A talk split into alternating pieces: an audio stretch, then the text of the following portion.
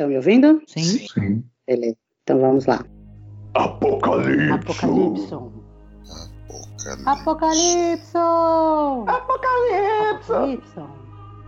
Apocalipse. Essa é mais uma edição do podcast Apocalipse, do blog Cachorro Solitário. Você encontra este podcast no seu agregador favorito. Apple Podcast, Google Podcast, Spotify. Lembre-se que agora a gente tem o nosso perfil no Facebook. Se vocês quiserem fazer comentários, dar sugestões, é, nos sigam lá no Facebook e não percam mais nenhuma das nossas publicações. Eu sou a Bárbara, a Bárbara Coelho e estou aqui com o Diogo. Olá, sou o Diogo Scooby e tenho a honra aqui de conversar com uh, dois grandes expoentes da podosfera brasileira, inclusive relacionado a, a filmes, né, dessa temática. Uh, seja bem-vindo ao Apocalipse, uh, Angélica Hellish e Marcos Noriega. Opa, prazer estar aqui. Muito obrigada pelo convite. É um tema muito é, interessante, numa época muito interessante para se conversar sobre ele, né? Muitíssimo obrigada, viu? Opa, agradeço também o convite. Estou muito animado para conversar sobre esse assunto. E um prazer também estar gravando contigo de novo, Diogo, e conhecer a Bárbara. Ah, obrigado, gente. Vamos então, depois da musiquinha, vamos à nossa primeira indicação de filme sobre o fim do mundo.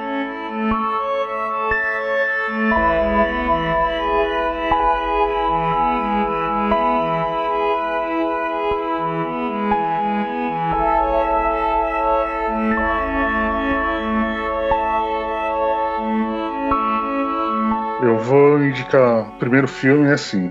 Eu li o livro, eu vi o filme antigo, eu vi o filme novo. É, ele é sobre o fim do mundo em si? Não, é sobre o fim da humanidade? É, de certa forma. Mas eu trago aqui para vocês, para a mesa, para conversar um pouco sobre o filme de 1968 um astronauta tem, cai num planeta e de repente ele toma um tiro no pescoço e o amigo dele morre. Você já sabe de que filme eu estou falando? Opa, tô aqui tentando pensar. Toma um tiro no pescoço. Aí ele morre. não consegue falar por um tempo e aí ele é preso por umas criaturas muito parecidas com humanos, assim. Planeta dos Macacos. Uhum. Sim, Planeta dos Macacos, com Charlton Heston estrelando. E a primeira a fala que ele tem, assim, no filme, depois que ele para é, no planeta, que ele, que ele é aprisionado, assim, ele, ele fala: tire essas mãos de mim, seus macacos nojentos. E a sociedade dos macacos fica chocada, assim. Como assim um humano falando, né? Que, que é absurdo, eles ficam assustados, é algo alienígena para eles. Né? Uhum. É um filme que o mundo acaba e, assim, só para um adendo, esqueci de falar, o spoiler livre, tá? A gente fala o nome do filme no começo, talvez, ou não. Uh, se o spoiler for muito pesado, é melhor evitar, né? Sei lá. Mas, enfim. Planeta dos Macacos 68 não tem que ir. Pelo amor de Deus, né? Esse já passou. Né? E eu li o livro também, uh, do escritor francês, uh, não lembro, alguma coisa Bourlet. Pierre Bourlet, isso. O livro eu acho mais interessante ainda, porque ele começa com os astronautas achando uma garrafa perdida no espaço lá, e leem um relato de um humano que fala, e eles acham isso um absurdo. Assim.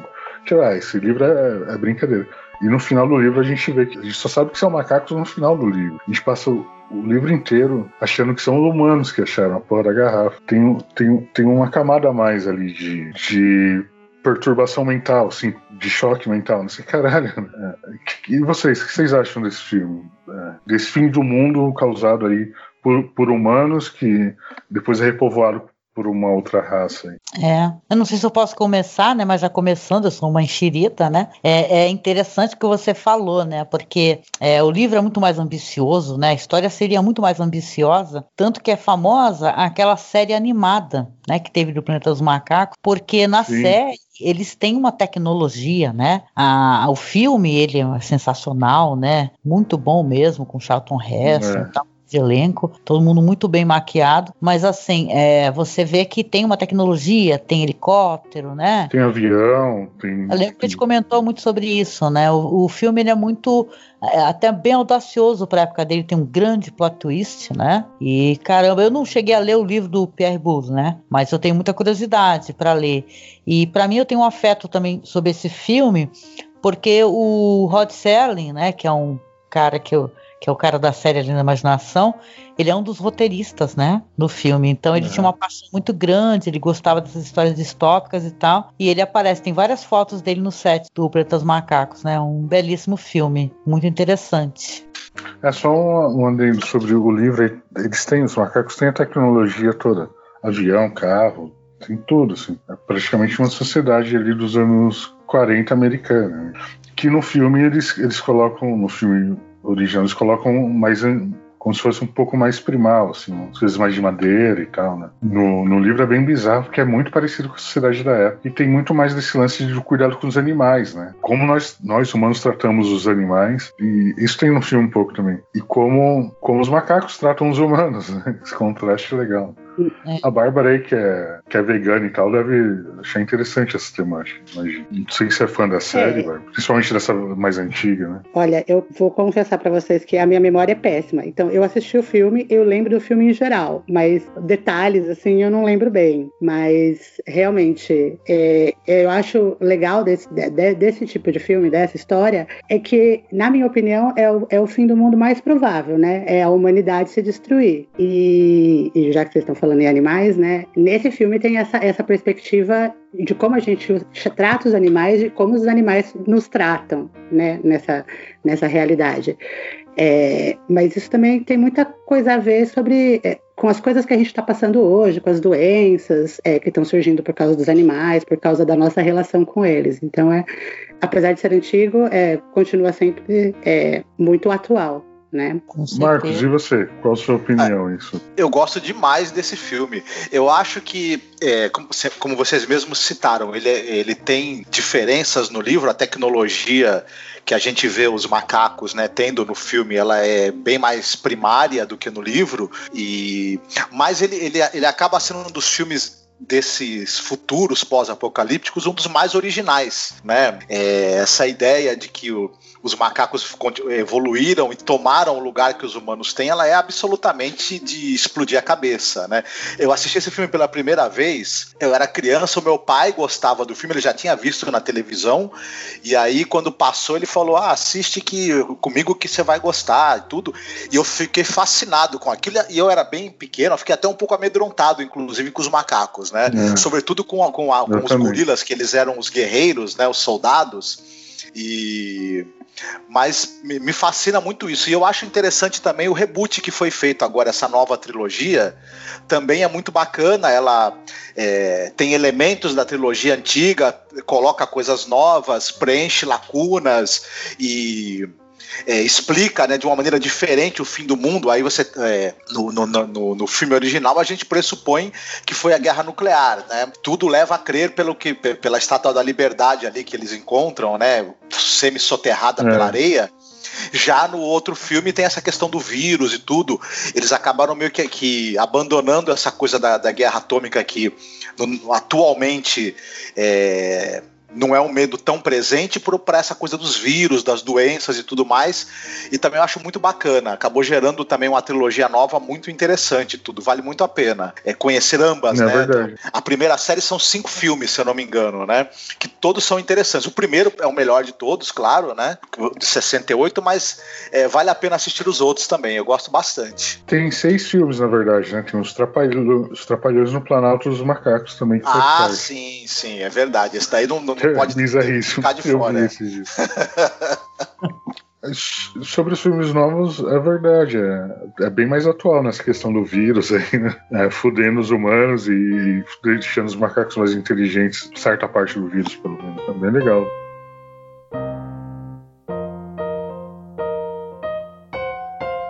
Então agora vamos ao nosso próximo filme. Por gentileza, Angélica. Opa, vamos lá então, né?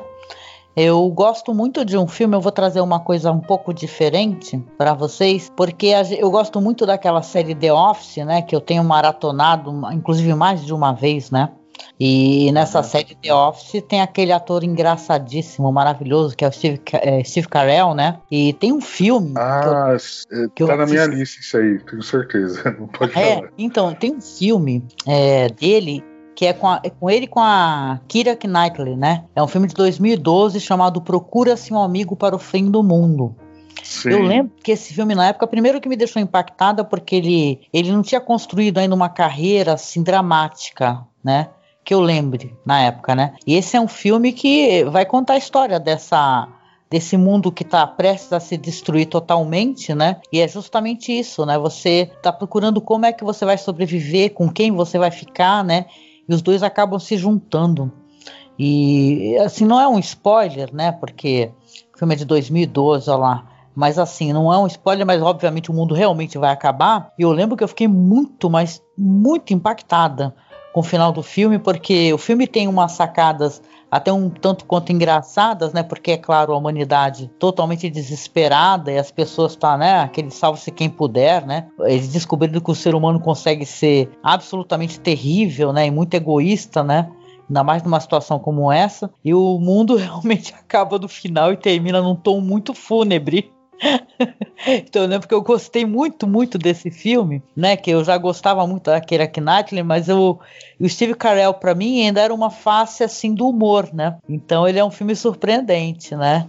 E tal, o cara é abandonado pela esposa, né? E tal, né? Ou seja, o mundo tá prestes a acabar, a primeira coisa que acontece com ele é ser abandonado, né? E tal. É. Porque tá, é, o mundo vai acabar explicando, né? É um meteoro né, que vai se colidir com a Terra, né? Então já tem uma data marcada ali para tudo acabar, né, devido a esse meteoro aí. Mas você fica com aquela com aquela aquele sentimento, né, aquela de falar, nossa, vai dar tudo certo, esse meteoro vai desviar. então eu acho não, né? surpreendente. Não tem, né? Final é surpreendente. É, então, Angélica, é, eu ia falar sobre esse filme também.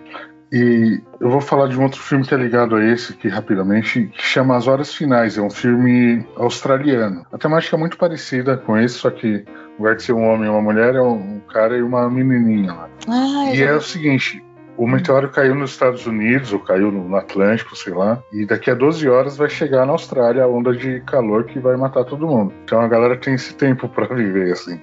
Então é uma correria desenfreada, assim, para tentar ah, ter esse alívio final de alguma festa, forma. É um negócio assim, né? Eles querem festejar, né? Isso, na Essa festa, isso. Festa o cara vai na festa pra encontrar a namorada e tal. E, e, e a, ela tava grávida, enfim, tem todo um rolê, assim. É interessante do, dele cuidando da menina aleatória que tava procurando o pai também. É bem, uhum. bem poético. Ah, de, o Melancolia também tem algo assim, né? Mas eu confesso que eu não vi ainda. Ah, o Melancolia, Poxa, ele. E aí você vai. Era o que eu ia falar, esse filme. não dele. Então já, já risca da lista e fala o outro depois. Né? Que é o mesmo tema, né? O meteoro caindo, né? Sim, mas é que é uma, é uma visão completamente diferente a melancolia dos outros filmes de meteoro. E não é um meteoro, é um, é um planeta, né? Então. Ah, então. E... Oi? É, pode falar, desculpa. Então, mas é assim, do mesmo jeito que o, o Procura Ser um Amigo pro Fim do Mundo, é uma, uma, um final eminente e de onde não tem escapatória, né? Então as pessoas começam a, a pensar, né, o que eu acho interessante desse, desse tipo de, de fim de mundo, é que as pessoas começam a pensar no que realmente é importante para ela naqueles, naqueles momentos finais, né, é, e não sei porquê, né? Porque a gente vai avaliar a vida da gente quando a gente já não tem mais o que, o que fazer, o que mudar, o que é, aproveitar mais nesses momentos finais. Mas é, nesse caso do Procura Ser um Amigo para o Fim do Mundo, é mais uma história, apesar de ser do fim do mundo, eu acho até uma visão otimista vamos dizer assim. É, o jeito que as pessoas, fora, né, lógico, o desespero e tudo, das pessoas pelo final do mundo, mas o jeito que a, a, os personagens principais estão é, encarando esse final, porque que nem, ele tinha se divorciado e depois ele encontrou uma outra pessoa, então ele é, começou a, a, valorizar ou, ou, acreditar em outras relações, né? E já a melancolia é exatamente o contrário, né? É, duas, você disse que não assistiu, né, Diogo? Não, mas pode falar, Bárbara, não tem problema. Então, o filme é assim, ele é dividido em três partes. Então, o prólogo, que é feito em slow motion e é muito bonito, assim, é, é, visualmente falando, né? A, com música clássica, todas as, as, músicas do filme são músicas clássicas.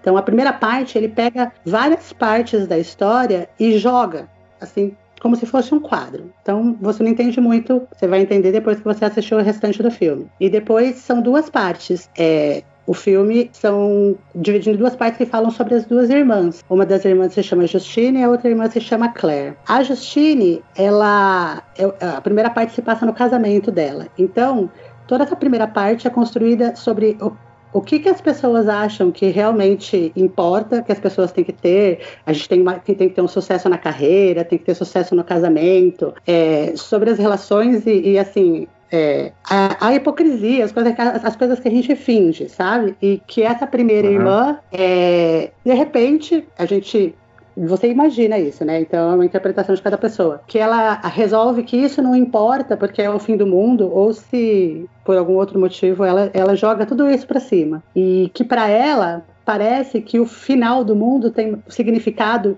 grande porque a vida não tem significado para ela, entendeu? Então, por isso, é, muita gente fala que o melancolia é sobre a depressão também. E já a outra irmã, não, a outra tem uma tem uma vida estruturada, é casada, tem um filho. Então, para ela, o fim do mundo é, é um horror. Ela não consegue se conformar, conformar com aquilo que está acontecendo, que ela vai perder o filho dela, perder né, o relacionamento dela, a vida dela. Então, são duas visões completamente diferentes de uma coisa que vai acontecer. E o que eu acho bem legal é que eles não têm contato com o resto do mundo, nem através das notícias, nem através da internet. Então, no filme, eles estão isolados ali. E então, você não vê o que, que as outras pessoas estão fazendo no mundo. É aquela uma visão particular só daqueles personagens mesmo. Então é. Ah, e o filme é, é, muito bonito. Então, assim, as imagens, o final do mundo, o, o planeta chegando, é bem legal. É, eu acho os últimos frames desse filme sensacionais. É muito né? bonito. O momento da explosão mesmo, do impacto, né? Que ali. Eu vou ver exatamente quais são as. É, é, qual que é a índole, né, dos personagens, né? Eu lembro que aquilo foi chocante, né? Vamos colocar, não vou entregar, né, um spoiler, mas assim, a, a, uma pessoa que larga a mão da outra no momento final, né? Uhum. Impressionante, assim, é um belo filme, é um, um, filme realmente, como você falou sobre depressão, né? A depressão que o Lars von Trier é, tinha, né? E tal, né? Diz que foi na época, não sei se foi esse filme, que ele descobriu uma uma coisa referente à família dele, acho que a mãe dele estava no leito de morte e fala para ele que ele não é não é filho do pai e tal, que ele pensava que era, tal, um negócio assim. Ele sempre levou muito pro cinema, né? Esses sentimentos todos dele, essas angústias, né? Tem essa visão niilista, né? Assim, que o mundo não vale a pena, que, a, né? que, a, que as pessoas, as, as, coisas que a gente acredita não valem a pena. Então. É. É, Melancolia é um belíssimo filme mesmo. E enfim, é, é, a obra do, do Lars von Trier é, ela é difícil de da gente digerir, né? E tudo tem é, esteticamente ela é muito bonita, como você mesma falou, né? Ela é muito envolvente visualmente. Agora, os sentimentos que estão na obra dele, sobretudo nesse filme Melancolia, são sentimentos assim difíceis de digerir, são duros, às vezes secos e, e confrontam a gente com, com realidades humanas que a gente às vezes não quer ver, né? E tudo. Eu, eu gosto demais, mas eu admito que é doloroso às vezes o trabalho do Lars von Trier. É, imagino. Eu sei que eu quero ver esse, esse filme, eu já concordo com a, com a irmã que quer que o mundo se exploda. É no filme dela já, desde sempre, né?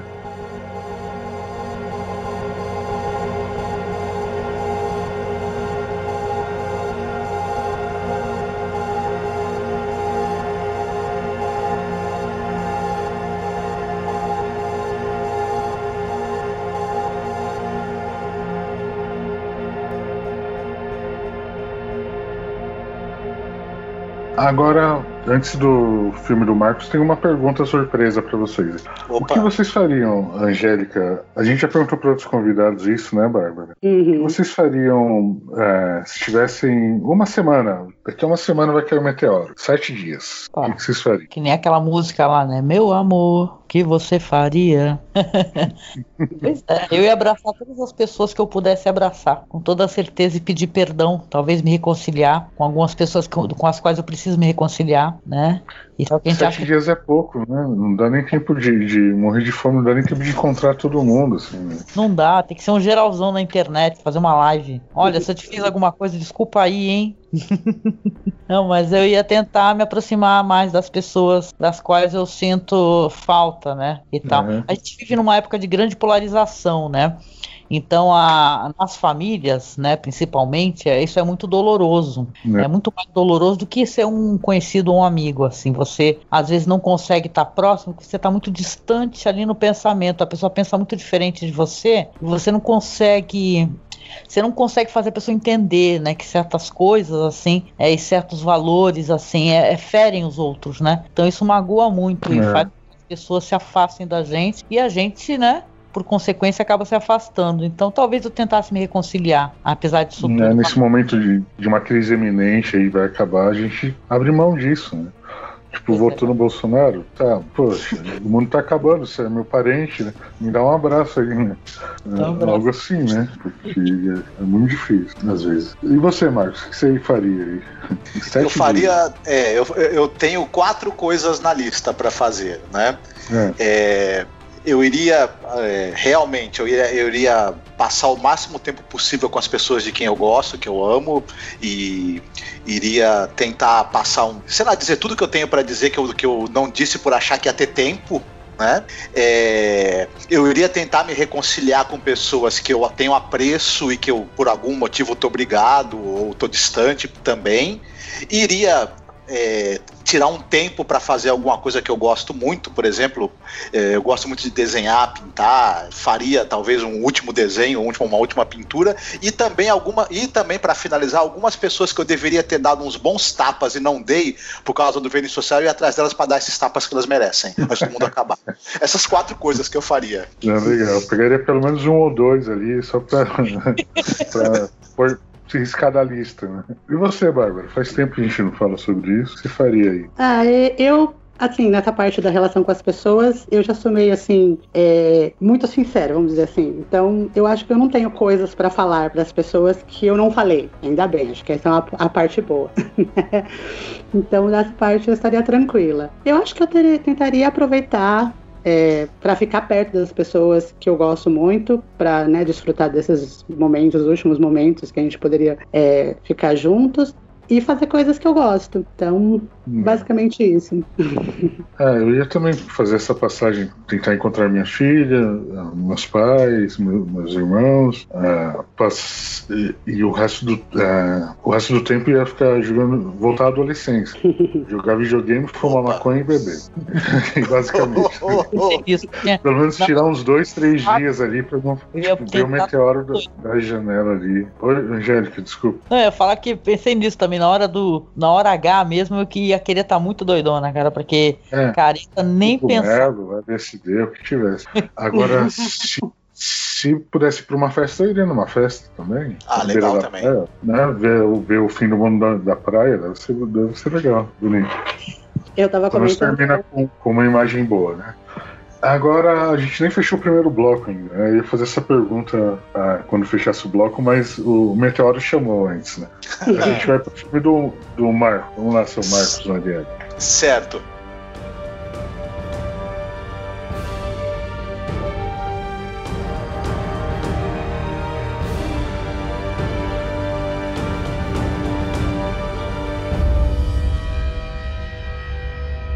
Antes, de, antes de, de, de, eu falar exatamente do filme, eu, eu, quando eu cito algum filme que é meio esquisito, meio, meio difícil de encontrar, eu procuro sempre citar filmes que tenha no YouTube, no YouTube que facilita para as pessoas também poderem assistir, né? E é o caso desse. Ele é um filme polonês de 1985. Ele chama Obi Oba, O Fim da Civilização. Ele tem no YouTube em, com, com legenda em inglês completo para quem quiser assistir e tudo. E ele basicamente é, é, é, um filme. Houve uma guerra nuclear que devastou o mundo e provocou aquele inverno nuclear, tá? O, o, o planeta ficou gelado. As pessoas vivem num bunker subterrâneo, as pessoas que sobreviveram, os poucos sobreviventes, né? E eles estão esperando o, a morte chegar. Por quê? É, eles têm um sistema que mantém o local aquecido. Só que a energia está acabando e não tem como re renovar essa energia. Então eles sabem que em um determinado momento vai o sistema de, de aquecimento vai, se, vai desligar por falta de energia e acabou. É, tem uma, eles acreditam também que em algum lugar tem uma tal de arca, que é uma referência meio à a, arca de, de Noé, né? Que vai aparecer um, um artefato alienígena que vai, vai, vai salvá-los, vai levá-los para outro lugar, enfim, tem essa coisa do, do, do, do, dessa, dessa lenda, dessa esperança que vai chegar. O que é interessante, só, só para não me estender muito nesse filme, é que, por exemplo, nesse local tem o prefeito e tem um policial. O prefeito fica tentando trabalhar como prefeito, organizar, e o policial fica tentando fazer o trabalho dele de policial. Só que ninguém dá bola. Porque os caras falam pra ele, cara, o mundo já acabou, você não é prefeito de mais nada. Mas o cara continua se achando uma autoridade. E o policial também, ele tenta manter a ordem ali, fazer o trabalho dele, mas o pessoal fala, cara, você não é policial mais. É, quem, quem quem mantém o seu distintivo, se não tem mais, mais governo, não tem mais mundo, tem meia dúzia de pessoas aqui esperando a energia terminar e, e, e o inverno congelar a gente e tal. E o filme vai mostrando a atitude de cada um. Tem esses caras que tentam manter a, a ordem e tem o pessoal que já resolveu é, a, a, apelar para o niilismo, tem o pessoal que já caiu na barbárie, tem, cada um tem uma reação e uma maneira de esperar e viver esses últimos dias aí que sobram de vida para o que restou da raça humana. É um filme muito interessante, assim, muito curioso. Quem puder assistir, como eu falei, tem ele completo no, no YouTube com legenda em inglês, vale muito a pena. Esse eu não vi. É, esse eu não vi, mas eu tô vendo aqui no, no MDB, é de 85 o filme, né? Uma excelente dica, Marcos, assim, parece. A fotografia pelas fotos aqui, tudo meio azulado ali. Me lembrou Sim, um pouco. No, como eles estão no subterrâneo, né? Não, me lembrou um pouco o recente, aquele do buraco lá, da comida, como é que chama? Ah, o poço. É, assim, que, que é uma situação desesperadora ali para alguns, né? Uhum. Sempre tem, tem uma casta, né? É, todos iguais, mas uns mais iguais que os outros. Parece, não sei se tem isso nesse filme, mas me dá essa, essa impressão às vezes, assim. Se bem que no holocausto nuclear, do inverno, que foi todo mundo pro caralho, não, não tem muita esperança, né? Todo mundo vai, né? É. Como é que eles falam aí? É cancelar o CPF. Vai, exatamente. exatamente. Você, sim, ó, 85, eu tinha 7 anos de idade, mais ou menos. Depende, 6 ou 7, depende do mês, tá? E eu morria de medo do fantasma. Do mundo ia acabar a cada semana. O mundo poderia acabar por Isso um, é verdade. nuclear, né? Minha infância foi, foi povoada disso. Eu lembro de noites de criança de, de não de não conseguir dormir, assim. Não sei se isso, uhum. a minha insônia que eu tenho até hoje, veio dali. Não sei. Eu preciso é. pagar mais analista para tentar buscar lá. é, você tinha o. The After, né? Uhum. É, Day After. Né? Uhum. E você, Angélica, é... desse filme aqui? Ah, desculpa, Marcos, pode falar. Não, não, pode seguir, pode prosseguir.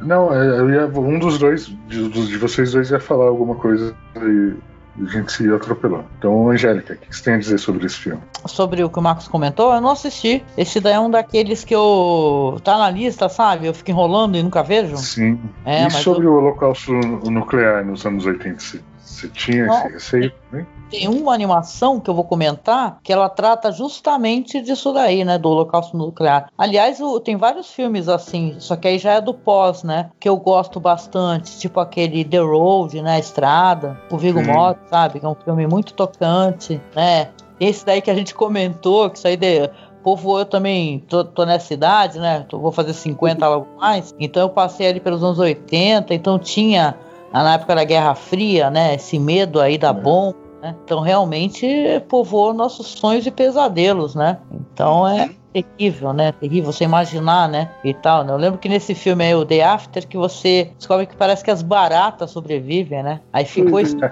popular, né, cara? As baratas vão sobreviver. Né? Como se fosse só elas, né? Vai sobrar vários lagartixas, ratos, jacaré, a porra toda. Sobreviver a impacto, tem uns, uns, porra, uns peixes, uns crocodilo aí, o bagulho tá desde antes do dinossauro. Você acha que uma bombinha nuclear vai matar esse pessoal, né? Vai foder nós, humanos. É, ah, Bárbara, o que, que você acha aí desse rolê? Fim do mundo nuclear. É, a gente já tinha até comentado sobre esse filme, quando a gente comentou sobre os, sobre os livros, né? né? de fim de mundo. E, é, eu acho também, também vivi na década de 80, é, aquela, aquele medo constante, né? É, hoje não é assim, a gente não, não fica com esse medo, mas na verdade, a, a, a, hipótese ainda existe, né? E mas é para mim é muito mais assustador esse, é, essa ideia de fim de mundo, porque pode ter um, um pós-apocalipse é, horrível, que a gente vai ter que é. vai sofrer muito. né, nesse pós-apocalipse, do que um, um, meteoro vir e acabar com tudo de uma vez. Para mim, esse fim do mundo do meteoro é, é uma benção. É assim, se a gente pensar que o mundo tem que acabar de algum jeito, esse era um jeito gostoso.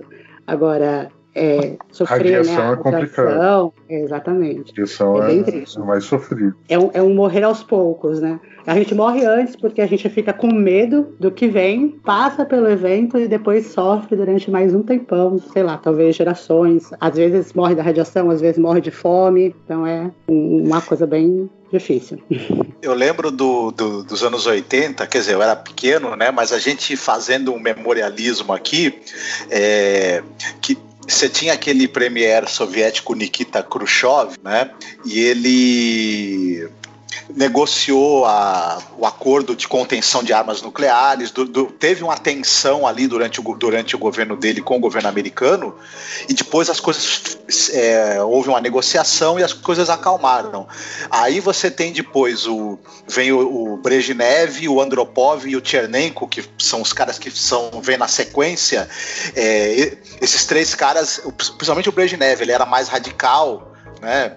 E toda vez que você tinha e, e, e, você tinha essa coisa do, do, do, invasão do Afeganistão, enfim, as tensões foram aumentando. Toda vez que você tinha um presidente republicano no, nos Estados Unidos, o medo do, da guerra nuclear voltava com tudo, né? Os democratas eram um pouco mais tranquilos, né? E a gente viveu esse período de, de, de medo aí, né? Aí depois, sei lá, nos anos nos anos 90, depois com, de, também com o Gorbachev, é, aí a coisa, né, a gente parou, parou de ter medo. Agora a gente volta a ter um certo receio, né? Porque as tensões aí entre os blocos voltaram um pouco, né? E a gente fica assim pensando, né? Será que, né? Não sei. É, a gente não sabe o que eles o que, que os Illuminati reptilianos planejam para nosso, nosso destino. Mas é por isso que a gente faz pelo meteoro. Porque se chega o meteoro, eles vão pro ralo também. Né? Uhum. né? Os reptilianos intraterrenos. Agora eu vou pro meu, minha segunda indicação de filme. É um filme que o mundo acaba logo no começo. É, o, o, livro é melhor, mas existe o filme, então e a série também. Então eu vou falar do Guia do Mochileiro das Galáxias. Falar de hum. porque o mundo acaba por uma questão meramente burocrática, né? Porque o planeta está no meio de uma uh, rodovia espacial lá, algo assim, né? E foi mandado formulário para alguém recorrer caso precisasse desviar alguma coisa, ninguém mandou o formulário de volta para os empreiteiros lá e a obra teve que continuar, né? E assim começa o, o filme e o mundo vai pro ralo. Né? Não existe mais isso, é completo, não é, não é nem importante muito assim na narrativa do filme. Os livros são, são mais engraçados. Tipo, o mundo acabou, mas né? ah, foda-se, né? O Arthur Dent continua seguindo a sua vida ali, né? É normal. Ah, vocês devem conhecer essa obra, imagino, né? Não sei se gostam mais da série ou do, ou do, do filme. É, eu acho o filme bem legal. Eu gosto, eu gosto do design do Marvin. O Marvin eu acho bem bonitinho no filme, assim. O, o androide paranoide, cara, aqui, quando ele, ele dá aquelas, aquelas fungadas, assim, ele olha a porta abrindo ou fechando e fazendo tipo um som de alívio, assim, e aí ele só olha assim, faz um. abaixa a cabeça. Tipo, aí eu no trabalho, assim, o tempo todo, assim, vendo as coisas acontecerem, o chefe, uh, uh, não vou nem, vou poupar aqui vocês dos palavrões, mas, enfim, o ambiente tóxico de trabalho e você tendo que conviver repetidamente com aquilo e aquilo e aquilo. Uh, eu gosto muito desse filme e o mundo acaba logo no começo, foda-se o mundo. É, tem outros mundos, né, pra se preocupar, né, outras histórias, né. É muito legal. O Guia do Mochileiro das Galáxias é um filme maravilhoso. A série clássica eu assisti faz muito tempo tempo, cara. Mas eu lembro que eu gostei bastante também, é muito bem humorada, né? Eu queria Sim. também ler os livros, né? Porque são vários, né? Ah, você não leu? Não, não, não li, é rapidinho, é, são fininhos, é rapidinho de ler. Pode Pega aí que, que, você vai curtir. Putz, é, tá aí uma das coisas que eu quero fazer, quero ler os livros. É muito divertido, o Martin Freeman tá maravilhoso, né? E é bem que você falou, é uma, uma história divertida, é, tem a questão do trabalho, tem aquele cara que é um vilão, né? O cara da cabeça, né? Não. Que aquilo é muito engraçado também, o, né? o que muda a cabeça? É, o que muda a cabeça. É o Zephyr de Bob Fault lá. e, no livro ele é bem mais legal. No livro é bem é, mais legal. Eu lembro que tem seres no planeta lá que, que eles ficam falando poesias é, longuíssimas e chatíssimas, né? Isso é muito engraçado, né? Porque você é obrigado a ficar escutando, lá, tá bem divertido. É, bem legal, bem legal. E o robô, o robô eu acho que é o melhor de tudo. É ótimo. O Paranoid Android. Tem até música, acho que do Coldplay, do Radiohead, eu sempre confundo as bandas mas é, desse robô aí. É. A Bárbara e Noriega, vocês têm algo a falar sobre essa grande obra? Ou como o mundo é. acaba? Uma alienígena, tipo, esse planeta está na frente da nossa rota, um abraço, humanidade. é, eu, eu acho esse filme bem legal, é bem divertido os, os personagens, né? E que como vocês já falaram, ele é, é um, um, uma história divertida, né? Que é uma, vamos dizer, eu acho que ele é mais uma história de outros mundos, né? De, de, outros, de outras criaturas, é, do que de fim de mundo, né? Porque apesar dali do, do lugar onde ele vive ser destruído, ele parte para uma exploração, vamos dizer assim, né? É. É, é, é, é bem legal. É, tipo, o filme começa com minutos antes da Terra acabar. Assim. Uhum. O cara tá acordando, tá no bar, enfim, tomou um pó na noite anterior e e tem que lidar com uma questão burocrática, tem essa brincadeira também. Né? Que eles Sim. vão demolir a casa dele porque tá no meio da estrada, vai ser interestadual lá, vão fazer a porra da estrada. Hum. E ele, tipo, não, eu não tô sabendo de nada, né? acabei de chegar do bar, acordei agora. E aí tem essa brincadeira que, ao, ao mesmo tempo que acontece com um cidadão comum, isso, do, do intervenção do poder maior do Estado, acontece com o planeta também, né? dois minutos todo. depois ali. Né? por um acaso ele é, ele é salvo ali por um, malandro que estava tomando cerveja no bar com ele também. Né? Tipo, toma várias cervejas porque o transporte vai, vai foder seu organismo. Então fica bêbado antes. É a dica, basicamente a dica que o cara dá. E aí começa o filme. Eu gosto. O mundo vai acabar, vamos checar então. É isso. De novo, voltamos a esse. então vamos agora a. Ah, mas eu posso falar sobre, sobre esse. Ah, sim, claro. Um... É, então, eu, eu não, não, não, não, queria passar batido porque eu gosto demais do, dos livros do Douglas Adams, né? E sim. É, é, é meio essa coisa, é, é ficção científica se fosse feito pelo, pelo Monty Python, por exemplo, né? Que tem essa coisa do nonsense inglês, né? Desse humor é, que tem um, grandes doses de absurdo, de bizarro, e, o, e ele traz uhum. isso para dentro do universo da ficção científica. Ele, ele, ele é um cara que sabia muito de ficção científica, ele tem conceitos ali do que a gente chama de ficção científica hard, né? Só que sempre por esse olhar bem humorado, esse, esse olhar é, desconstruído, né? E tudo. É, é bem bacana. O, o, filme também eu acho divertido. Eu gosto muito do Alan Rickman, da voz do robô, né? E tudo. Eu, eu, eu, eu confesso que hoje eu assisto, eu acho que aquele, aquela, aquela cabeça dele do robô vai abrir, vai sair o Severo Snape dali de dentro, né? e, em algum momento. Mas eu, o filme também é bacana. Eu não assisti a série clássica, eu sei que é um, é um defeito de caráter meu, né? Que eu tô assumindo aqui e tudo, mas ainda tá em tempo, né? Espero. É, então, essa série clássica é aquela coisa, né? Então, vocês, tem um livro do Neil Gaiman chamado Lugar Nenhum. Tem uma série também antiga. Uhum. É, então, é difícil de ver também. Essas séries inglesas, assim, Doctor Who e tal, nas versões mais antigas é meio, meio complicado de ver. É, é chato. Leia o livro, não veja a série, tá ligado? Adoro Doctor Who. Eu vi. Eu vi, mas não, não é ruim demais. Os antigos, né? Os novos são, mais, são Mas se você gosta do Doctor Who antigo, vai adorar essa série do Guia dos Mochileiros da Galáxia. Que também tem, tem áudio, tem áudio, audiobook. É, na verdade, é, é, eu lembrei agora. O livro veio de, de audionovela que tinha, né? Eles, uhum. eles fizeram Primeiro veio audiodrama, sei lá, como chamava na época, né? Era radionovela, né? Sei lá, assim. Certo. E, e deve ser muito legal, porque essa história se presta, se presta para um excelente audio, audiodrama, né? Deve, deve é. ter sido muito engraçado para quem escutou pela primeira vez. Não, então, eu, eu ouvi, assim, alguns episódios, é bem legal mesmo. É melhor que a série televisiva, não vejo, assim. É fácil de, de achar, Diogo, esses, esses, esses audiodramas do, do, do ah, das Galáxias? Faz alguns anos que eu não, não procuro, mas eu, eu posso procurar aqui e te passo o link. Ah, legal. Ah, deve, ser, deve ser uma experiência boa. Você assina Spotify ou alguma desses, dessas coisas? De... Não, não assino não, mas se tiver ah, por beleza, lá eu assino, não. assino. Não, só pra saber, eu vou, eu vou achar que a gente conversa depois. Até pra ouvir de novo, né? Eu posso reouvir, eu tô treinando inglês mesmo. Então tá bom, a gente já ficou muito tempo no Guia dos Mochileiros aqui, né? Uhum. Daqui a pouco já vou indicar pra. A, a dica da semana aí é, põe uma toalha, nem sempre com uma toalha na mochila, que é muito importante.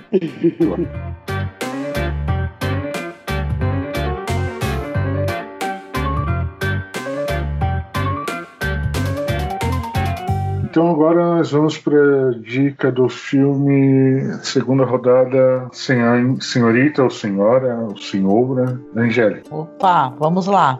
Então, eu quero recomendar uma animação. A gente estava falando sobre isso há pouco tempo, né? Sobre a questão nuclear. E essa animação, eu lembro que ela é uma porrada. Ela é de 86. O nome dela é em inglês é When the Wind Blows. É quando sopra o vento, né? E vai mostrar uma animação muito bonita, muito bela, assim, sabe? O estilo dela, a animação desenhada à mão, né? E um pouco de stop motion também. É, aliás, deixa eu falar, é do a direção é do Jimmy, T, é, Jimmy T. Murakami, né? Que é um, um, cara ali que ele é, ele é muito famoso justamente por essa animação. E vai contar a história ali de dois velhinhos que moram ali numa região isolada assim, ali do Reino Unido, sabe, na Inglaterra. E eles recebem uns panfletos, né? Porque tá prestes a, a, a Rússia, né? Enviar as bombas ali para Inglaterra e tal. E o governo explica para as pessoas como se proteger, né? E tal.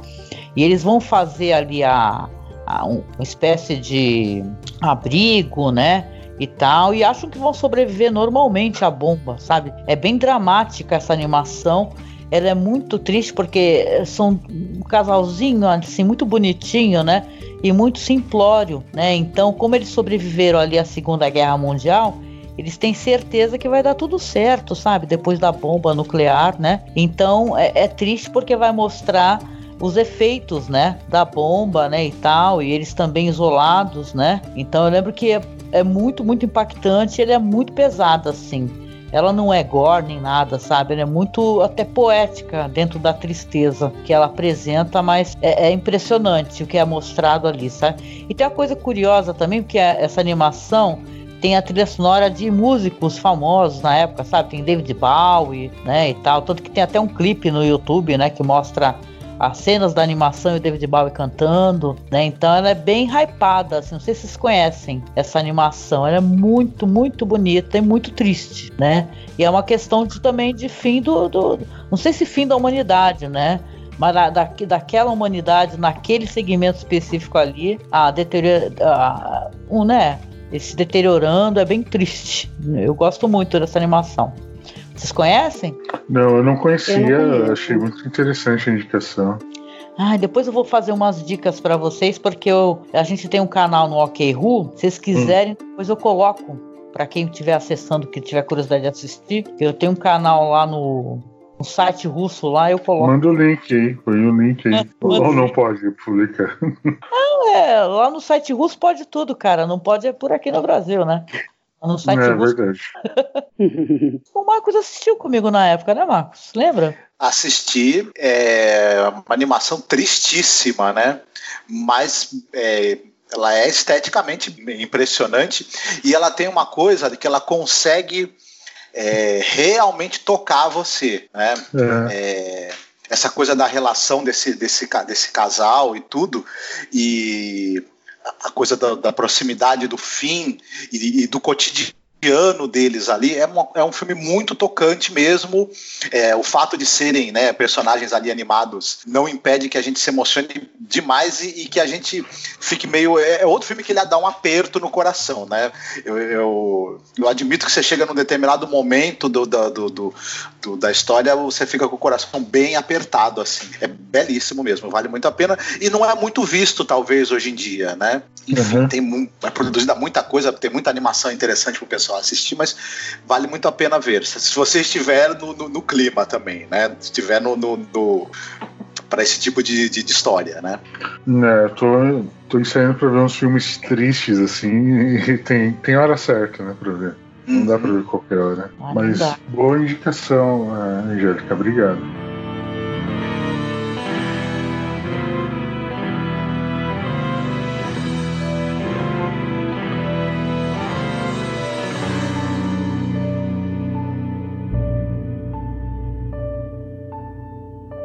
Bárbara. Bom, minha segunda indicação, acho que não chega nem a ser uma indicação, porque todo mundo deve ter assistido.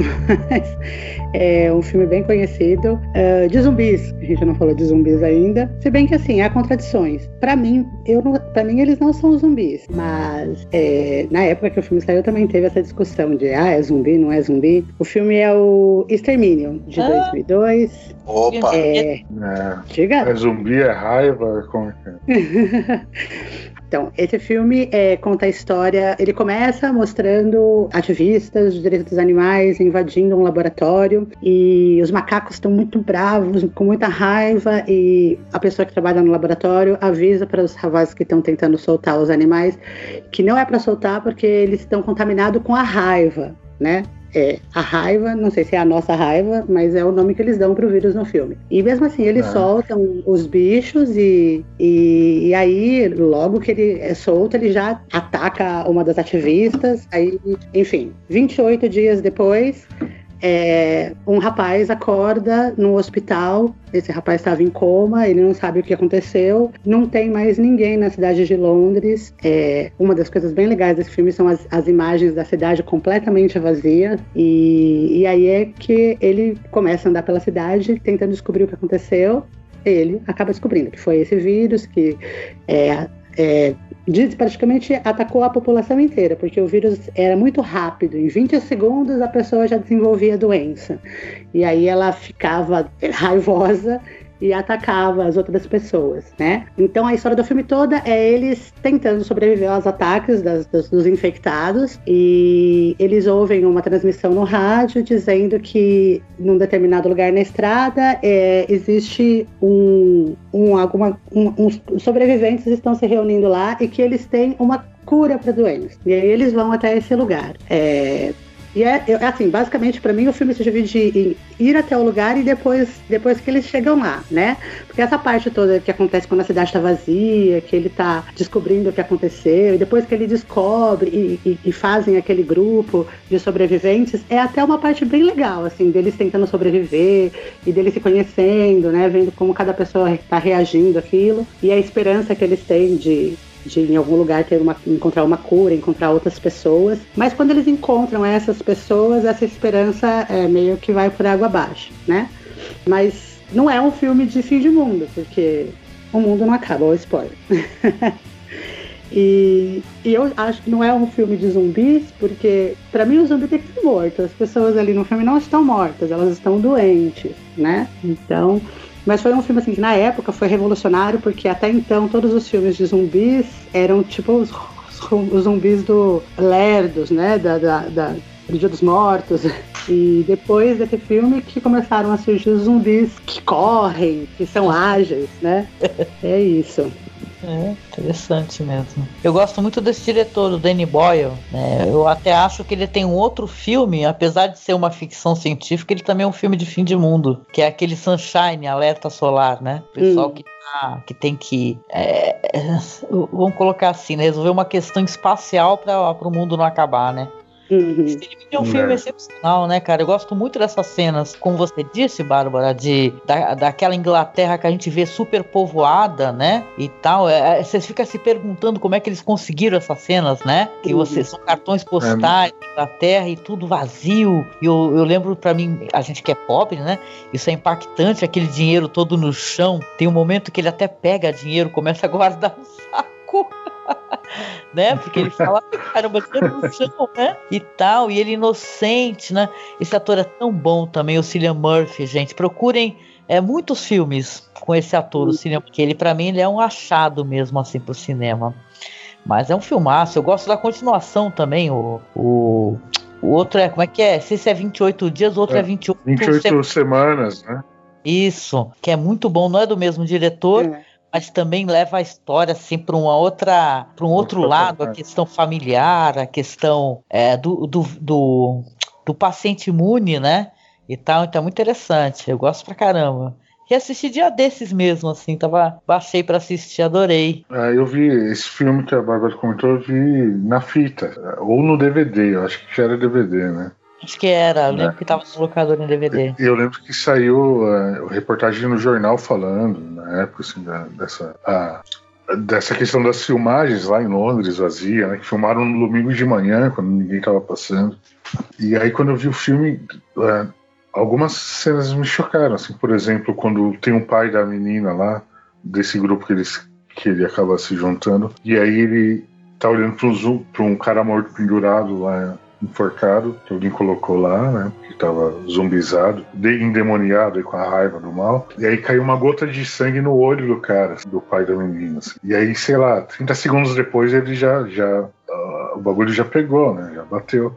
E ele já tá endemoniado. E o caralho, que desespero. Tem que matar o próprio pai, o próprio enfim, aí depois vários filmes de zumbi vão replicando essa, essas formas. Mas é, mas é, é o drama, né, que a pessoa passa ali. Né? Do nada uma pessoa vira Bolsonaro na sua frente, assim, você, caralho, né? Deus, não tem mais volta. Você sabe que eu acho bem, bem curioso nesse filme, que é essa parte que eles estão é, lidando só com os zumbis, né? É lógico que é, é, um, é um monstro, é uma ameaça à vida deles, mas é, quando eles chegam na, na, no, no, lugar que deveria ser o refúgio, onde estão as pessoas, né? Onde eles estão teoricamente é, abrigados dos, dos, dos doentes, eles veem que os humanos podem ser tão ruins ou até piores do que os monstros, sabe? Essa parte eu acho assim bem interessante da gente pensar. Ah, esse filme traz esse clássico dos do zumbis do, do Romero, né? Lá dos anos 60. Traz essa discussão de novo. Né? E, é, e, é, sempre assim: o ser humano é o vilão no final do. Quem vai causar o fim do mundo? Nós, né? nós humanos. Ou o fim de nós mesmos, pelo menos. O mundo continua, eu acho. Mais algum comentário sobre esse filme? Algum de vocês? Esse filme é sensacional. E ah, faltou mais. Desculpa tem, de novo. Se, imagine, se tem alguém que ainda não assistiu o Extermínio e, e gosta de, desse universo dos filmes de zumbi, embora não seja filme de zumbi, mas é que assim, ele usa muito do, da gramática dos filmes de zumbi tanto as cenas de, de, perigo, né, envolvendo você estar tá sendo perseguido por essas criaturas que que estão esses humanos modificados, no caso, pelo, por, um, por um vírus semelhante ao da raiva, quanto essa coisa do comentário social do, do da, da maldade humana e aflorando quando a, a, a, lei e a civilização estão ausentes, né? Que como a Bárbara falou, esse filme é muito interessante por causa por conta disso mesmo. É, se já é ruim você ter que lutar pela sua vida contra é, é, monstros irracionais, quando você acha que se juntando com outras pessoas, se agregando com outros, você poderia ser, ser mais fácil sobreviver, é mais difícil, porque a loucura, o egoísmo, a paranoia e a violência inerentes ao ser humano estão ali explodindo né, por conta da, da, da, da, ausência da lei do controle social. É um baita filme bacana mesmo, de, bom demais. Eu fiquei até sem palavras agora.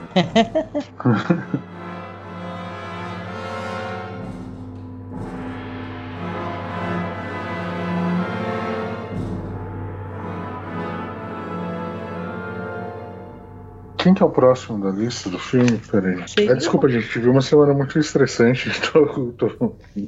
Enfim, o próximo filme é de quem? Do Marcos. Ah, então já emenda aí, Marcos. Vai lá. Esse filme que eu vou citar, eu não sei se ele entra exatamente na lista, mas eu acho que sim, que é o ensaio sobre a cegueira, né?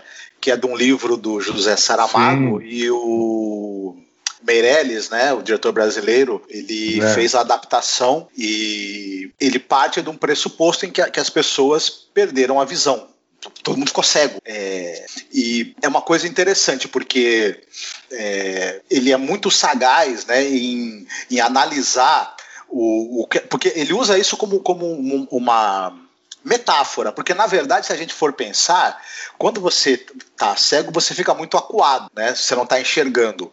É, é, muito difícil você ver uma pessoa que ela tenha é, deficiência visual e, a, e, essa pessoa ser agressiva, é, violenta, enfim, ela, você, você fica prudente, né? É normal você, você ter uma prudência a mais, mas no, nessa história especificamente, a cegueira também é uma metáfora para outro tipo de cegueira, né? É, para ignorância, para violência, para paranoia, enfim. É. E tudo isso vai ser explorado de uma maneira muito interessante e tem um personagem, tá todo mundo cego, mas tem um personagem que enxerga. E essa pessoa, ela tem a vontade de ajudar os outros. É outra metáfora. A, a, a, ela, ela, enxerga, mas ela é uma metáfora para as pessoas que não estão cegas pelo ódio, pela paranoia, pela, pelo egoísmo, num mundo onde está todo mundo cego por esses sentimentos. E a é. história funciona nesses dois níveis de leitura e, e, além, de, além de toda a questão do drama humano, do, do desenvolvimento dos personagens que é muito bacana, é, é essa coisa que o, o, marido dela tá cego, mas ela não, e como é que o relacionamento deles vai, vai funcionar a partir daí. Bem, bem bacana, tanto o livro quanto o filme. Valem muito a pena. E é uma outra é. maneira de pensar o fim do mundo, porque claro que, de certa maneira, o mundo acaba, porque né, é, a, a, a, dinâmica da, da relação do, do humana vai mudar completamente, né? E o caos vai se instalar, óbvio, né? É, a cegueira nesse sentido é moral, né? Uma cegueira moral. Uhum. E, e, e, outra coisa interessante é que tem um antagonista dessa que enxerga, né? Tem um vilão, uhum. que é o cara que nasceu cego, né? Uhum. é muito é interessante isso, esses contrastes que tem tanto no livro quanto no filme. Né? O livro, como sempre, na maioria das vezes, é, é mais, é mais profundo ali a análise. Né? Mas sim, o, sim. o, filme é muito bom, é pesado. E, e é um filmaço. Um filmaço. Vocês viram, Bárbara, Angélica? O que tem a dizer? Eu não vi o filme, eu só li o livro. Hum. Então, fiquei curiosa para saber como é que é o filme. É bom. Mas fale do, do, livro aí, como foi sua experiência? É, é isso que vocês já falaram, né? É, a, a, cegueira é, é, uma alegoria mesmo para mostrar que a cegueira física, né, às vezes não é a única maneira de deixar a gente é, perdido, né? Tem, a gente tem coisas piores do que isso, porque que nos cegam, né? Uhum. Então, e é, mas mo mostra também, né, que a, a na figura da, da mulher do, do, médico, que ela tentando ajudar as pessoas. E então tem as duas partes, né? É porque aquela parte, bom, quase todo filme é assim. Tem a parte de, da sociedade em geral e de como as, a, a, a gente está imbuído nessas coisas né, egoístas e, e, e como algumas pessoas é, ali se destacam sendo diferente das demais e, e, tentando uma esperança no meio daquilo ali. É, é, é difícil, né? Porque a gente andar cego por aí, tendo que ser guiado, confiar plenamente em outra pessoa, assim, que enxerga ou não, mas que está guiando ali a, a, a gangue, é, né? É difícil, né? A gente já não confia enxergando, né? Imagina. pois é. E você, Angélica, o que acha dessa história? Hum. Então, eu acho um filme muito legal, excepcional, a história muito boa. Eu lembro quando a gente gravou sobre Apocalipse e Distopia, né? A gente gravou faz uns anos, aí não sei quantos, sei lá, oito anos, nove, sei lá. Aí o, o, tinha saído na época, né, que o filme saiu, o pessoal assim da de organizações assim de pessoas cegas, né?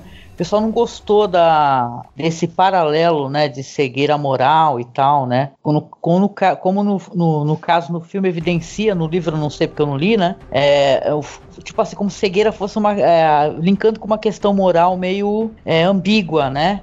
E tal, do ser humano é, chegar a fazer coisas ruins e tal. Né? Então eu lembro que teve essa discussão, né, Marcos? Lembra que a gente comentou, né? Sim, sim. Por isso, né, que o pessoal se, se pronunciou, né? Mas é uma excelente história, né? Muito boa, né?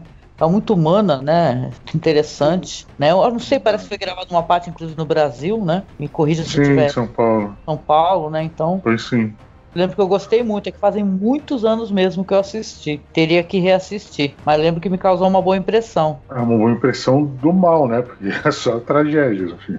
É. Ah, mas as a histórias humanidade, são, é, é, pungentes né? também, elas, elas. Existe aquela, aquela espécie de aprendizado, né? Algo do gênero que, que existe pelo choque, né? Então é. as histórias é, terríveis, elas também nos fazem aprender, né? Então é interessante nesse sentido. É, de fato.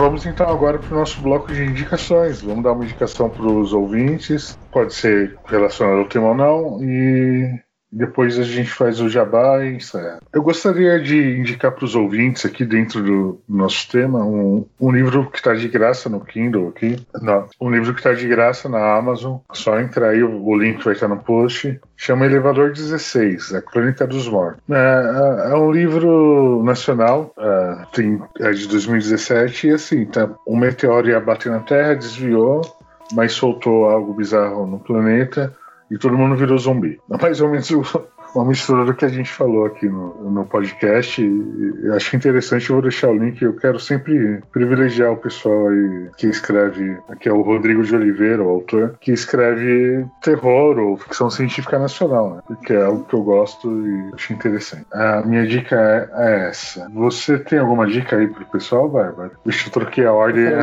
Bárbara se perdeu. Tava mudo. Bom, é, tava mudo. É, então, a minha dica dessa semana é um seriado velho de novo. Eu só, só indico coisa velha, mas não é tão velho assim. nunca tinha me chamado a atenção, apesar de ser um seriado muito bem comentado, muito é, elogiado pela crítica, vencedor até de Emmys. E aí, essa semana, alguém me indicou, falou: não, assiste que é legal. E eu assisti a primeira temporada e gostei muito. É o Mr. Robot. Não sei se vocês já assistiram, não sei se tem algum sim, comentário sobre ele. É, eu vi a primeira temporada e gosto bastante. A Sarah, minha esposa, viu as outras temporadas, não tive tempo de ver ainda. É bom, um bagulho bem, bem nerd de computador, né? então, eu também só assisti a primeira temporada, mas eu achei bem legal. A história é que um rapaz trabalha com computador, ele é convidado para fazer um serviço de hacker. É, na, hackeando a, a, mesma empresa onde ele trabalha. É, e assim, essa empresa é uma, é uma super empresa, a maior empresa que tem no, no, mundo, né? E ela é aquelas empresas bem capitalistas, assim, bem filha da puta, que explora todo mundo e então. É... A Amazon, né? a própria que, que distribui o, o seriado. Enfim, e é, é, bem legal, assim, a crítica que eles fazem ao consumismo, ao capitalismo, é, a história é muito bem montada, você assiste um episódio atrás do outro e rapidão você já terminou a temporada inteira. Então, estou gostando bastante, espero que eu goste das outras temporadas e recomendo para quem, quem gosta de assistir seriados nesse estilo, é bem legal. Vocês viram, Marcos e Angélica? Eu não vi ainda. Ah, eu não, eu, também não. Tá na, tá na, na lista. Preciso ver. Ah, é legal. Boa dica. Ah, Marcos, e a sua dica da semana aí? Para os nossos ouvintes. Olha, é uma coisa que já não é recente, já é antiga, mas eu tava. tem um pouco a ver aí com, com a que a gente comentou ao longo do, do podcast, e talvez até seja um pessoal um pouco mais jovem, né? Tem uma série você encontra também os episódios no YouTube, né? Enfim, de, de animação chamada Ion Flux, que passava numa, num programa da MTV chamado Liquid Television, que tinha alguns programas Sim. e tinha, tinha desenhos animados, né? Isso quando eu era pós-adolescente, faz um certo tempo, né? E eu, eu, eu, não, eu acabei não recomendando na parte dos filmes, porque eu quis me centrar mesmo em, em longas metragens e tal, mas é uma das coisas mais interessantes que eu vi em toda a minha vida dentro dessa temática pós-apocalíptica. E também uhum. é uma animação muito curiosa, muito bem feita, visualmente muito interessante. Quem tiver curiosidade, não, é, tem o filme, né, que é péssimo, não vale a pena, mas quem tiver curiosidade, uhum, é, procure no, no, no tem, tem, por aí para assistir no YouTube, por exemplo, e é uma experiência interessantíssima. Assim, eu estava revendo um dia desses, e eu tava, eu achei melhor ainda dessa vez que eu assisti agora mais velho do que quando eu vi na época. E eu, então é bem bacana, assim. Quem puder procurar para dar uma assistida. Marcos, do, do que se trata? Eu lembro da. Tem aquela cena da abertura dela fechando o olho, prendendo a mosca no olho, nos cílios como se fosse uma planta carnívora e tal, mas do que se trata? Eu não vi de verdade. Sim. Basicamente, é, é o mundo do futuro em que um um vírus, uma doença matou quase toda a humanidade e os sobreviventes eles vivem numa, em duas cidades uma cidade chamada Mônica e outra cidade chamada Bregna. O, a cidade Bregna ela é governada por um cara que é uma espécie de ditador, o Trevor Goodchild. E esse ditador, é, eu, olha, tem, tem uns paralelos depois com a realidade, se a gente for pensar. É, começou a ter. O pessoal da cidade de Mônica, um pessoal mais, mais, tranquilo, começou a ter sequestros e sumiços de pessoas na cidade de Mônica. Eles acreditam que quem está fazendo esses. esses está sequestrando as pessoas é o, o pessoal da cidade de Bregna sobre as ordens desse ditador. E tem um grupo de rebeldes que resolve é, tentar invadir a cidade e matar esse cara para derrubar o governo dele. A Ion Flux, que é a personagem principal, é uma dessas rebeldes que ela, ela, ela, é, ela é uma suje... ela é uma fulana muito ágil, especialista em armas, sabe lutar e o, o, o anime mostra as incursões dela tentando invadir a cidade e chegar nesse ditador para conseguir matá-lo. Só que quando ela encontra com ele, é, ela acaba tendo uma relação com ele muito diferente do que ela e ele esperavam que fosse acontecer é uma coisa muito ambígua, assim. Eles são meio inimigos, meio amantes, meio aluno-professor. Se, se, desenvolve ali uma relação é, muito curiosa e com pouquíssimos diálogos, assim. São episódios curtos, vale muito a pena, bem, bem bacana, assim. Legal. Ótimo dia. Saudade, hein? Passava agora, nem... Passava na MTV, né? É. Então agora a nossa o derradeira aí, né? Falta a Angélica. Opa! Vamos lá. Derradeira indicação. Vamos, então, vou recomendar uma coisa recente. É, saiu faz pouquíssimo tempo um, um filme chamado Hashtag Alive. É um filme sul-coreano, né? Lançado agora em 2020. Que é um filme sobre a temática de zumbis. Né? Só que ele tem uma pegada muito parecida com outro filme francês que eu assisti faz algum tempo aí, não sei se foi ano passado, que é A Noite que Engoliu o Mundo. Acho que é esse é o cara que ele fica sozinho, no caso desse filme aí do sul-coreano, o rapaz fica sozinho, os pais não estão em casa, e no meio, nesse meio tempo aí ocorreu aí o apocalipse zumbi, né? E você vai ver como é que ele se inspirar né? então é muito interessante o jeito que ele, como é apresentado, ele, a princípio, ele tendo internet, tendo como se comunicar, e depois a água vai escasseando, ele encontra uma, outras pessoas vivas, né? Então é, é, um filme que eu, apesar da temática estar tá muito saturada, né, de zumbi, ele, vou te falar que ele me surpreendeu. Eu achei ele interessante, sabe? Então a gente já vem aí de um cinema sul-coreano, por exemplo, com aquele trem, é, trem, trem de Busan, né? Como é que é? Trem para Busan. Sim, é, você pega o trem e depois pega o busão. pois é, né? o, trem, o trem que vai para a cidade de Busan, né? Que é um. É, é muito bom. Interessante, dramático. Eu gosto como os sul-coreanos eles fazem o terror, fazem o drama, né? E esse filme aí ele não fica atrás, ele também. É, ele passa de um personagem meio, a, é, meio inseguro, incapaz, para uma pessoa muito inteligente, sabe, muito safo. Então eu gosto muito. Assisti ontem à noite assim, achei um filme legal assim. É um filme que você vê o apocalipse zumbi, sendo que não existe uma possibilidade de utilização de internet, né? Então é curioso, é um filme que vale a pena. E se você tiver os meios aí, né, internéticos para ir atrás, vá que você vai curtir. É, excelente dica, assim. Eu queria só deixar como menção honrosa aqui, se vocês quiserem também deixar alguma, é legal. É aquele Terra Deriva de é um filme chinês. Que olha a ideia do, da porra do filme. O, o, o, sistema solar vai explodir, o sol vai explodir, o caralho é quatro. Eles metem três turbinas na Terra, gigantes, e vai para outro sistema solar, a Terra inteira. Caramba, que sensacional. Eu tô com e esse filme, filme aqui, O filme chinês é, é, tem na Netflix, é, inclusive, mas tem nesses outros meios também é lindo, a fotografia do filme é sensacional. Eu ficava babando, assim, olhando tipo, os planetas, passando a Terra passando por Vênus, sei lá, voando, assim, dizer, caralho, que, o que, que tá acontecendo? Porque o filme começa, tipo, normal, as pessoas conversando e tal, e, e vai escalonando, e você percebe que tá na Terra, voando no porra do espaço, caralho como isso acontece. É um filmaço, assim. Caraca, é, tem que ver. É, a, The Wonder Earth, Terra à Deriva. Você vai gostar, é muito interessante.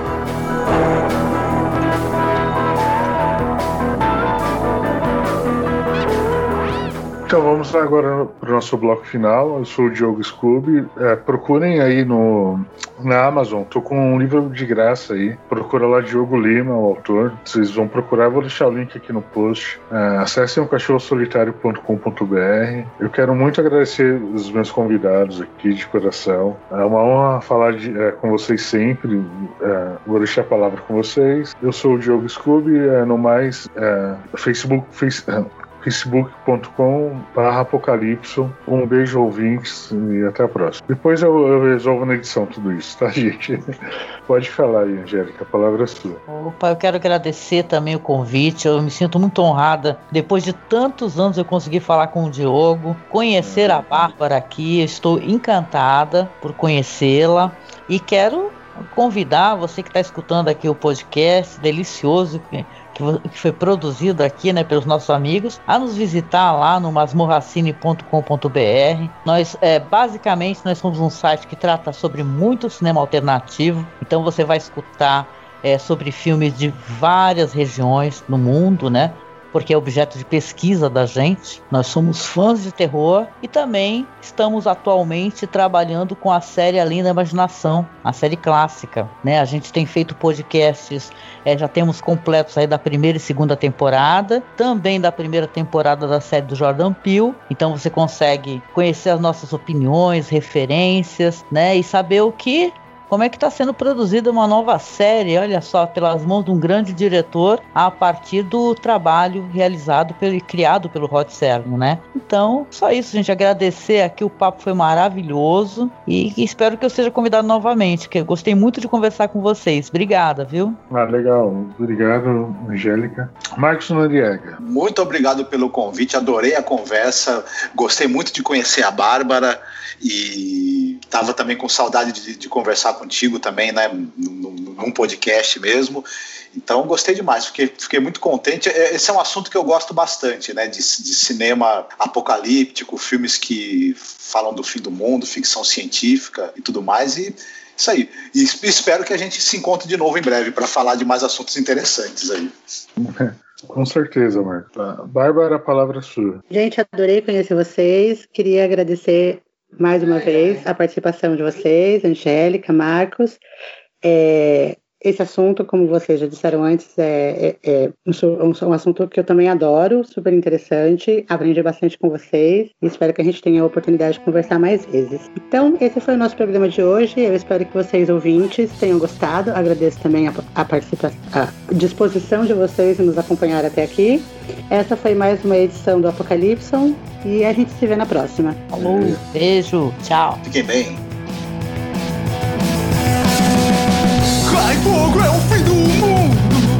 Os vídeos gravam tudo. Oh! Sonhos de um telejornal. Famoso um golpe do